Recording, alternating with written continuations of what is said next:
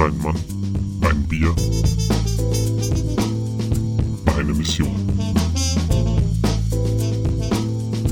Dr. D sucht das Bier.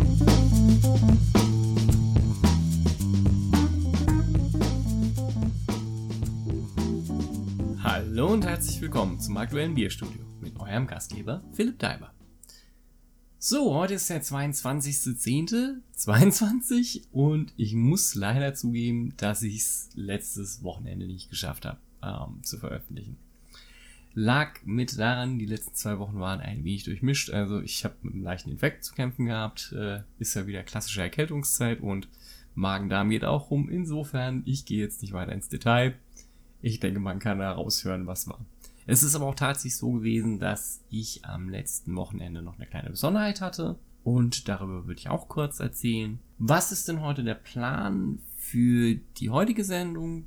Ich würde gerne noch mal ein bisschen erzählen, was denn weiter mit dem Raw Ale passiert ist, denn ich habe da noch mal ein bisschen was mitgemacht. Und auch so, was ich vielleicht das nächste Mal anders machen würde. Dann eben die kleine Besonderheit, die an diesem letzten Wochenende passiert ist was jetzt an diesem Wochenende passieren wird. Dann wollte ich nochmal ins Rotbier vom letzten Mal gehen. Und zu guter Letzt gibt's natürlich wieder die Rubrik der Doktor und das liebe VGCP. Und da werden wir heute ein Double trinken. So, also, was ist mit dem Ale? Ja, also, ich habe einen Teil hier in Flaschen abgefüllt und einen Teil im Keg gespundet. Ich muss auch ganz klar sagen, mit ein bisschen Kohlensäure kommt das Ganze besser. Eine Sache, die mir passiert ist, ähm, ich hatte bei den Flaschen Übervergehrer. Ich vermute, das liegt mir daran, dass ich keinen Haushaltszucker verwendet habe, um die Flaschenkonditionierung durchzuführen, denn ich hatte keinen mehr. So, was habe ich anstattdessen genommen? Mascobado Zucker. Und der hat ja einfach noch einen geringen Melasseanteil. Insofern vermute ich mal, da ja auch die Enzyme nicht alle komplett kaputt sind im Raw Ale, dass da dann einfach noch ein bisschen mehr Nachgärung passiert ist, als ja, es normalerweise ist. Also ich bin mal gespannt. Ähm, die erste Flasche, die wir eben aufgemacht hatten, die ist, also, die war ziemlich übervergoren. Ich bin gespannt, was mit den anderen Flaschen da passieren wird. Grundsätzlich, ja, also grundsätzlich ist es so, das Raw Ale kommt definitiv besser mit ein bisschen Kohlensäure. Ich habe es jetzt auch schon mal mit ein paar Leuten verkostet. Es wird immer angemerkt, es ist eher am neuen Wein dran und ähm, es ist sehr, sehr süß. Der Süßeindruck kommt natürlich einfach daher, dass da so gut wie keine Hopfenbittere drin ist. Das ist auch ganz klar ein Punkt, den ich beim nächsten Mal, wenn ich das mache, verbessern wollte. Also grundsätzlich ist es so, was würde ich das nächste Mal anders machen? Ich würde eine andere Schüttung nehmen. Tatsächlich würde ich weniger Pale Ale Malz nehmen, sondern eher ein bisschen, also Pilsner oder auch sowas, ja, vielleicht auch noch so ein Karamellmalz, einfach so ein bisschen mehr Körper zu haben. Ich meine, das war jetzt natürlich gewollt mit dem Pale Ale Malz, aber ich sag mal so, man kann wirklich aus dem Ansatz noch ein bisschen was rausholen. Und da denke ich ganz klar, muss man noch mal ein bisschen was an der Schüttung machen. Wie gesagt, ich würde jetzt vielleicht eher mal so an Pale Ale, also nicht an Pale Ale, sondern an Pilsner und vielleicht auch ein bisschen Wiener Malz denken, aber ganz klar ein bisschen weniger Wiener Malz. Und ja, ansonsten, wie gesagt, es muss ein bisschen mehr Bittere rein. Jetzt ist die Frage, aus der Literatur weiß ich, dass manche das im Prinzip dann beim Abmeischen durch ein Hopfensäckchen laufen lassen. Das wäre zum Beispiel noch eine Variante. Es ist natürlich andererseits die Variante, dass ich einfach vielleicht den Hopfen komplett im Nachguss aufkoche, also dann einfach mehr nehme und den Nachguss komplett damit aufkoche. Da befürchte ich bloß, das könnte eventuell ein bisschen zu viel werden. Andererseits müsste das eigentlich auch gehen, weil Normalerweise wird der Hopfen ja in der Würze mitgekocht. Insofern könnte das auch funktionieren. Aber wie gesagt, ein bisschen mehr Körper, ein bisschen mehr Bittere, das wären definitiv Sachen, die ich da gerne eben noch ändern würde. Ansonsten ist es halt so, man merkt, dass sich das Bier doch relativ schnell verändert. Also, ja, es ist einfach kein besonders stabiler Geschmackseindruck. Das ist aber auch insofern okay. Es ist, wie gesagt, immer noch Raw Ale. Ähm, wahrscheinlich wäre es auch anders. Ich habe jetzt auch noch mal ein bisschen was dazugelernt, da ich mir jetzt äh, auch das Buch äh, Bier Braun von Jan Brückelmeier zu, äh, zu Brückelmeier zurecht, äh, zugelegt habe, äh, das jetzt gerade in der neuen überarbeiteten Auflage rausgekommen ist. Und gerade so was, was Fässervorspann mit äh, CO2 angeht, da habe ich noch ein bisschen was dazugelernt. Ich gehe mal davon aus, wenn ich das Fass, wenn ich es wieder machen würde, besser vorspannen würde, dann wäre wahrscheinlich auch der Geschmackseindruck ein bisschen stabiler. Aber grundsätzlich ist es natürlich einfach so, es bleibt ein Raw Ale, es ist nicht gekocht, es ist an sich nicht dafür vorgesehen, dass es gelagert wird. Gut, aber das wären wie gesagt einfach so die Punkte, die ich gerne anders machen würde das nächste Mal. Schüttung anpassen, bittere anpassen, vielleicht dann einfach auch mehr, also definitiv mehr Nachguss mit Hopfen versetzen, also gerade mit gekochtem Hopfen. Das denke ich, da könnte man dann auch einiges noch rausholen. Gut, also was habe ich noch die Tage sonst erlebt? Es war jetzt nicht so wahnsinnig viel, da ich wie gesagt etwas platt war, aber dafür hat das, was ich erlebt habe, beziehungsweise war das, was ich erlebt habe, schon wahnsinnig toll. Denn ich durfte bei einem Brautag bei Chaos Homebrewing mitlaufen. Chaos Homebrewing ist äh, ziemlich sicher jedem bekannt, der sich in der Bierbubble auf Instagram umtreibt, denn ja, da ist der Account ziemlich vertreten und also man muss auch ganz klar sagen, das, was dort präsentiert wird, ist einfach schon toll. Also tolle Anlage, auch tolle Biere, die gemacht werden und also da hatte ich das Glück, dass ich mal eben mitlaufen durfte. An dem Tag wurde ein Lambic gemacht und eben das war mit Turbot Mash. Und ich muss sagen, also ich habe sehr, sehr viel von dem Tag mitgenommen. Deswegen auch nochmal vielen Dank an dieser Stelle. Denn nicht nur habe ich ein bisschen was also über Hermsanlagen gelernt. Ich habe eben auch was über Hefebanking noch dazu gelernt und ähm, natürlich auch nochmal noch ein paar wahnsinnig tolle Literaturtipps mitgenommen. Also das war schon ganz, ganz spannend. Zusätzlich noch einen Braukollegen aus der näheren Umgebung kennengelernt. Das ist natürlich auch schön, wenn man dann eben auch merkt, okay, es gibt noch andere in der Gegend. Und nee, also das, das war, das hat mir wirklich Spaß gemacht und ich habe sehr, sehr viel mitgenommen.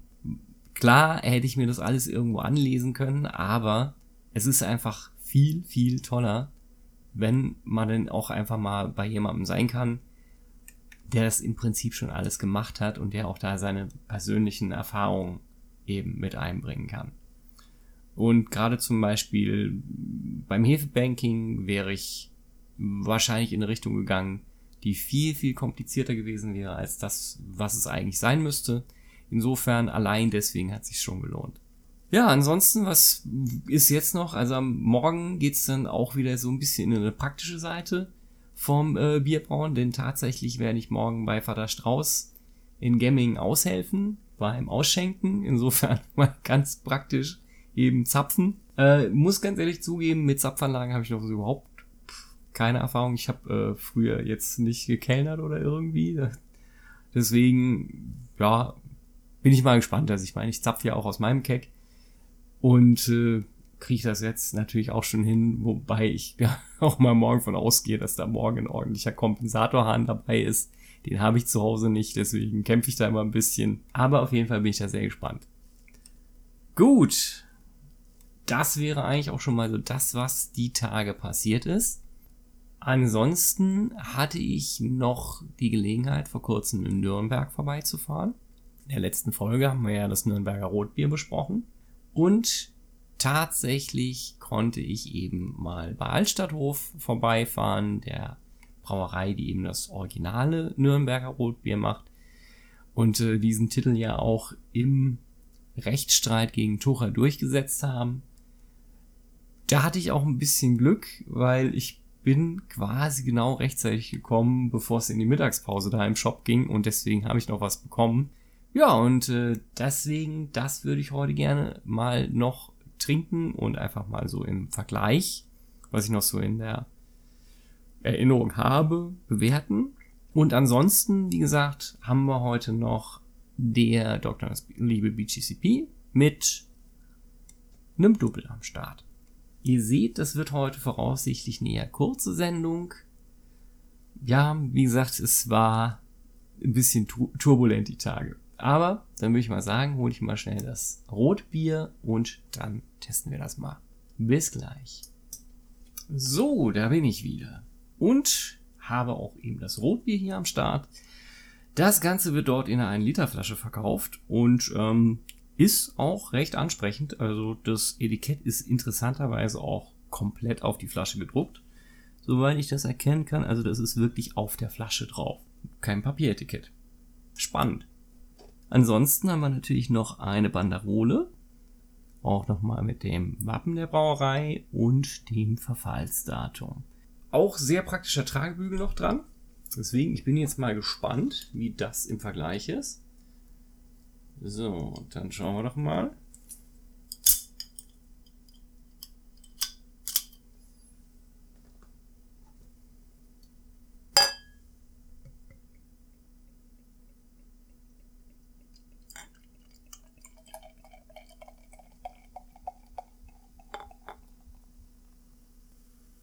So, dann schauen wir doch mal. Das ist tatsächlich eher braun als rot, wobei je nachdem, wie man das Licht eben durchscheinen äh, lässt, kann man eindeutig eben auch Rottöne erkennen. Aber wir erinnern uns, äh, Rotbier und Braunbier sind ja ein bisschen synonym. Deswegen, aber ich bin sehr gespannt. Es ist, ähm, soweit ich erkennen kann, ist es erstmal klar. Ich würde jetzt mal schnell noch schauen, ob ich einen Satz in der Flasche erkennen kann. Ja, das ist definitiv ein bisschen Bodensatz, aber das kann natürlich auch von Flaschenkonditionierung her stammen. Insofern ist das jetzt eigentlich gar nicht schlimm. Hat einen sehr schönen Schaum. Ich bin jetzt mal sehr gespannt auf den Geruch. Also wie gesagt, schöne Braun- bis Rottöne, je nach Lichteinfall. Kann man nichts sagen. Jetzt nehmen wir mal eine Geruchsprobe.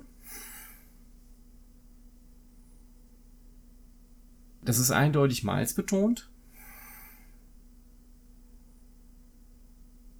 Geht aber auch sehr schön, meiner Meinung nach, ins Karamellige. Also es riecht eindeutig eben so nach, ja, nach Braunmalz bzw. Karamellmalz. So einfach das, was man sich so eher unter einem dunklen Bier vorstellt. So, und dann würde ich mal sagen, probieren wir mal einen Schluck.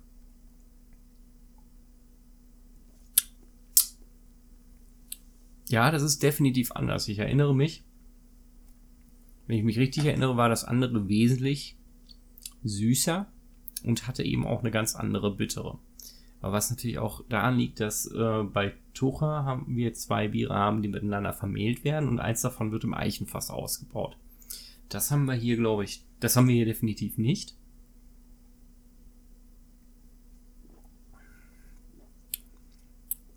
Also ich finde es sehr schlank und gefällig. Es ist ein total gutes Trinkbier.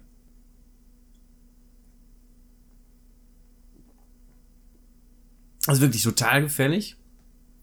Bringt jetzt aber auch nicht so wahnsinnig viel Bittere mit. Nö, aber wie gesagt, also total, total gut. Also, es ist straightforward. Es bringt jetzt nicht wahnsinnig Komplexität mit, aber ich glaube, das muss es auch nicht. Es ist einfach ein ordentliches Wirtschaftsbier, mit dem man auch mal einen schönen Abend bestreiten kann. Insofern kann man nichts sagen. Gute Sache. Es bleibt noch eine angenehme Restbittere hinten am Raum zurück. Insofern, das finde ich auch sehr, sehr angenehm. Ja, also durchaus kann man trinken. Deswegen, ich würde das hier jetzt mal kurz fertig trinken. Deswegen gibt es nochmal eine kurze Pause. Und dann würden wir uns an das Double wagen. So, da wäre ich auch wieder. Und was habe ich heute für euch? Heute geht es um den Stil 26b Belgian Double. Und was ich heute als Double rausgesucht habe, ist das Bruxe Sott. Ich hoffe, ich habe das jetzt irgendwie richtig ausgesprochen. Ich hoffe mal, dass, äh, ja, also wenn, wenn irgendjemand mit belgischen Wurzeln oder belgischer, der belgischen Sprache mächtig äh, zuhört, tut mir leid, ich habe es wahrscheinlich versaut. Ähm, Bruxe Sott ist von der Brauerei Der Halve Mahn in Brügge. Und ich habe auch das Originalglas dazu, auf dem auch die belgische, äh, die Brügger Pipeline abgebildet ist. Also gefällt mir sehr, sehr gut. Grundsätzlich äh, ist das Wappen auf der Flasche ein Narrenkopf mit einer rot-grünen Narrenkappe und dementsprechend Glöckchen. Muss ich sagen, gefällt mir sehr, sehr gut. Ähm, was ich auch sehr sympathisch finde, ist auf der Seite der, äh, des Buxesot kann man eben auch die Entstehungsgeschichte finden, weil es gibt eben die Legende von Maximilian von Österreich, der anscheinend mal über Brügge geherrscht hat. Und äh, ja, als er dann wohl mal 1488 nach Brügge kam, um eine Rebellion in Brügge zu unter äh, niederzuschlagen, wurde er eben durch die Brügger als zum, also wurde er durch die Brügger gefangen genommen. Er ist dann freigekommen, hat sich direkt damit ähm, revanchiert, dass alle Feste eben ja verboten wurden und was die Brügger in dem Fall gemacht haben, war quasi ein Fest ihm zu Ehren zu feiern und ihn dadurch zu besänftigen. Das hat dann wohl auch geklappt und ja, nicht nur, dass dann wieder eben alle Feste erlaubt wurden, es wurde auch ein neues, ähm, ich würde es jetzt mal Sanatorium nennen, ein, so ein Sothuis, also auf der Seite wird es mit Madhouse übersetzt, deswegen ich würde es Sanatorium nennen. Und anscheinend gibt es von Maximilian dann auch noch den berühmten Spruch, wenn ihr alle Tore von Brügge schließt, habt ihr ein neues Haus der Verrückten. Insofern anscheinend ist äh, Buxe Sott dann eben auch der Spitzname für alle Brügger. Finde ich ganz charmant. Wie gesagt, mir gefällt das Design der Flasche eben auch. Den Buchse Sott gibt es nicht nur in Double, sondern es gibt eben auch einen Bruxe Bock, einen Blond und einen Sportsott, das dann eben auch alkoholfrei oder alkoholarm ist. Grundsätzlich finde ich es total charmant.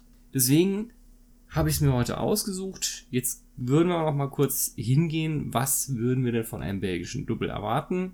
Also ein, tiefe, ein tiefes, ein tiefes Rotkupfer mittelstark, malzig, komplex mit eben sehr malzbetonten Geschmäckern, ähm, dunklen oder getrockneten Fruchtest, also getrocknete, also Ester von getrockneten oder dunklen Früchten und eben ein bisschen Alkohol, das eben so in einem, sich eher in ein malziges Bild einreiht, bis es dann eben sehr trocken äh, abgeht. Ansonsten bei den Aromen finden wir eben ja, moderat bis moderat stark, äh, ähm, malzige Aromen mit ähm, Anklängen von Schokolade, karamellisiertem Zucker oder Toast. Okay, da bin ich mal gespannt. Aber eben niemals geröstet oder verbrannt.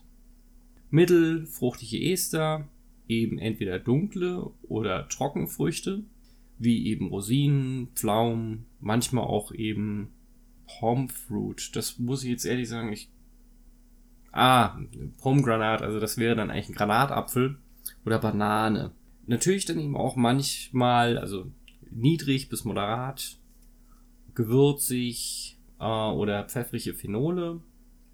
Hopfen betont ist es im Allgemeinen nicht. Also eher komplett ab, äh, abwesend. Aber es kann eben ein bisschen so einen gewürzigen, kräuterigen oder floralen Charakter haben. Auf jeden Fall ist das Malz immer das stärkste Aroma.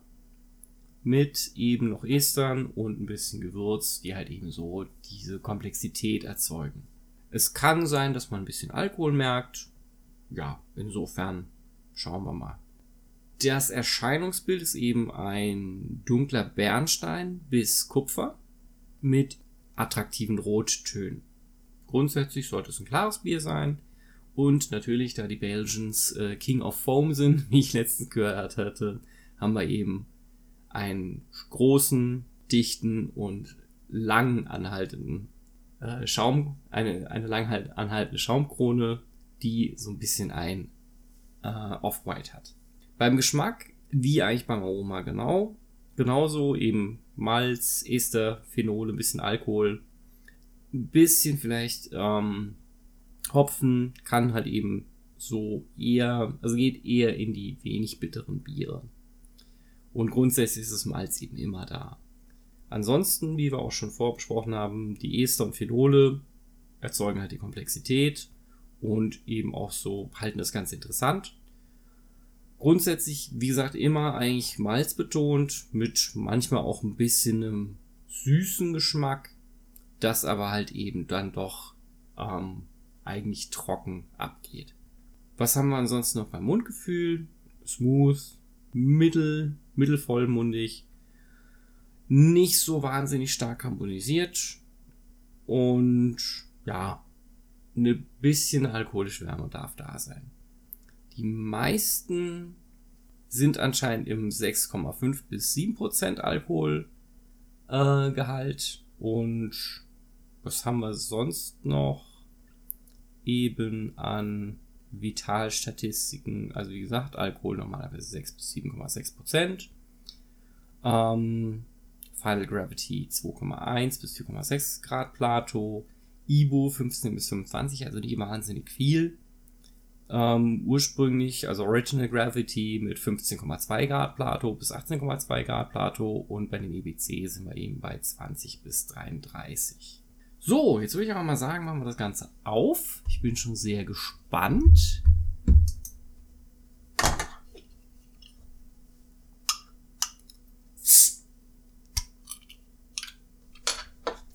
Da kommt mir das Ganze schon entgegen. Ja, das ist definitiv ein dichter, dichter Schaum.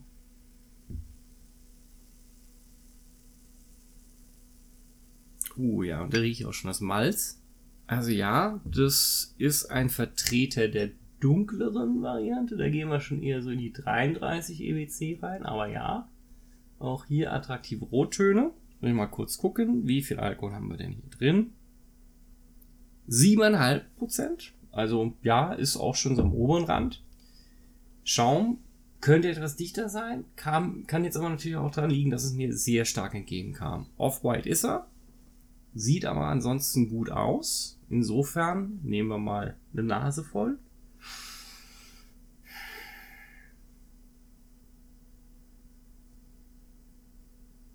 Also das ist kein reines Malz, ja. Ich meine, ein paar Früchte zu riechen.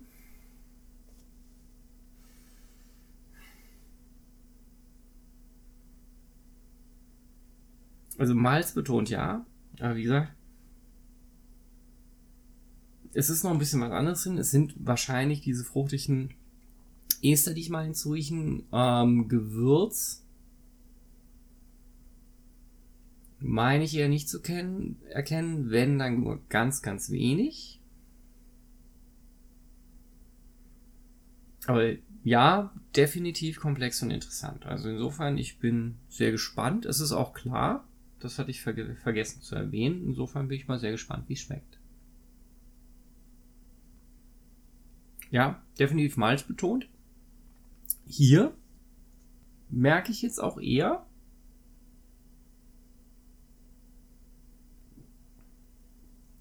diese Fruchtester. Also ich finde es jetzt nicht so wahnsinnig süß. Ja, es geht auch ziemlich trocken ab. Ähm, Bitterkeit so gut wie nicht da.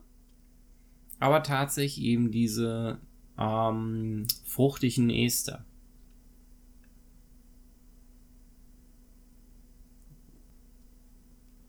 Ob das jetzt eher in Richtung Dark oder in Richtung Dried geht, darüber erlaube ich mir jetzt gerade kein Urteil. Aber tatsächlich ist es so, dass dadurch das Ganze natürlich schon sehr interessant bleibt. Ja, also durchaus interessanter Vertreter. Gehen wir denn doch mal durch, was es denn mitbringen sollte. Also, Deep Reddish Copper, check. Ähm, Schaum ist auch noch immer da, check. Also ist auch auf White. Insofern von der Appearance her würde ich sagen, das passt. Ansonsten, ja, Malz gerochen, Schokolade, karamellisierten Zucker nicht eher eben so leichte, fruchtige Ester. Also wenn, wenn dann so ein ganz bisschen Karamell, aber nicht wahnsinnig viel. Genau, Hopfen gar nicht. Und ich muss auch sagen, dieses gewürzig-pfeffrige, das habe ich jetzt auch nicht gefunden. Wie gesagt, entweder Aber das kann auch low sein. Insofern kann es sein, einfach, dass ich das nicht rieche. Wie gesagt, wenn, dann würde ich jetzt eher sagen, definitiv malzig mit eben Fruchtestern. Grundsätzlich auch malzbetont. Hier kommen dann die Fruchtester wesentlich besser raus beim Geschmack. Bitterkeit finde ich jetzt nicht wirklich. Also wenn, dann ganz, ganz leicht. Tatsächlich eher würde ich sagen, dass tatsächlich dieses Malzige überwiegt. Es geht sehr, sehr trocken ab. Hm. Aber ansonsten, ja, also bitter würde ich eher nicht sagen. Interessanterweise finde ich, schmeckt man diese 7,5% gar nicht raus. Also irgendwelche alkoholische Wärme habe ich hier gar nicht. Das heißt, im Prinzip würde ich sagen, es ist ein guter Vertreter, aber nicht unbedingt Top Range. Also, wie gesagt, dieses pfeffrige, gewürzige finde ich gar nicht. Auch keine Bitterkeit. Ähm, nochmal einen Schluck nehmen.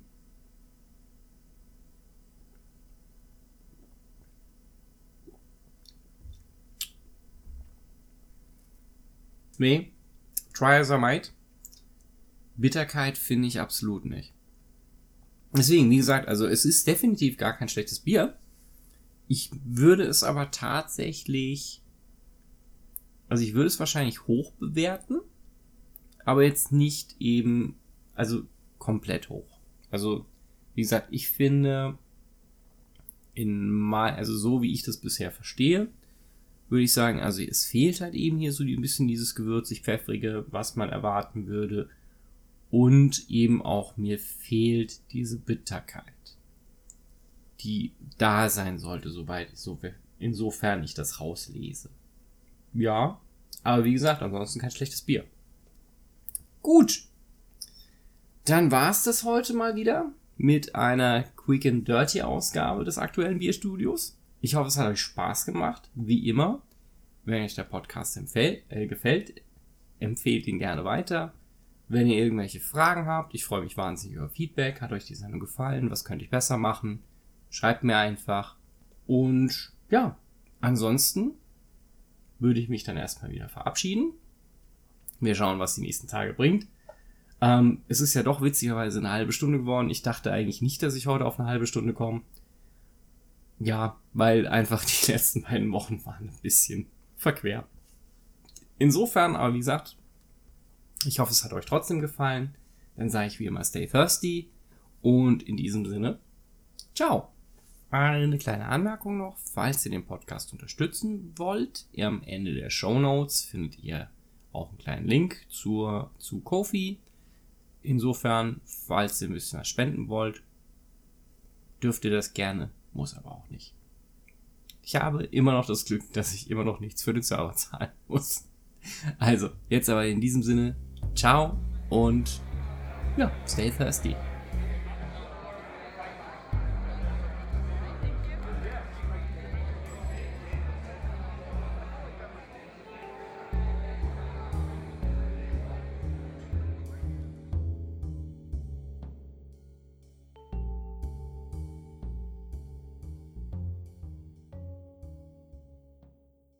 Das aktuelle Bierstudio wird von Dr. Philipp Leiber produziert und aufgenommen und ist lizenziert unter Creative Commons BY-NC 4.0. Das heißt, ihr dürft das Werk bzw. den Inhalt vervielfältigen, verbreiten und öffentlich zugänglich machen bei folgenden Bedingungen. Ihr nennt den Namen des Podcasts, das aktuelle Bierstudio und es gibt keine kommerzielle Nutzung.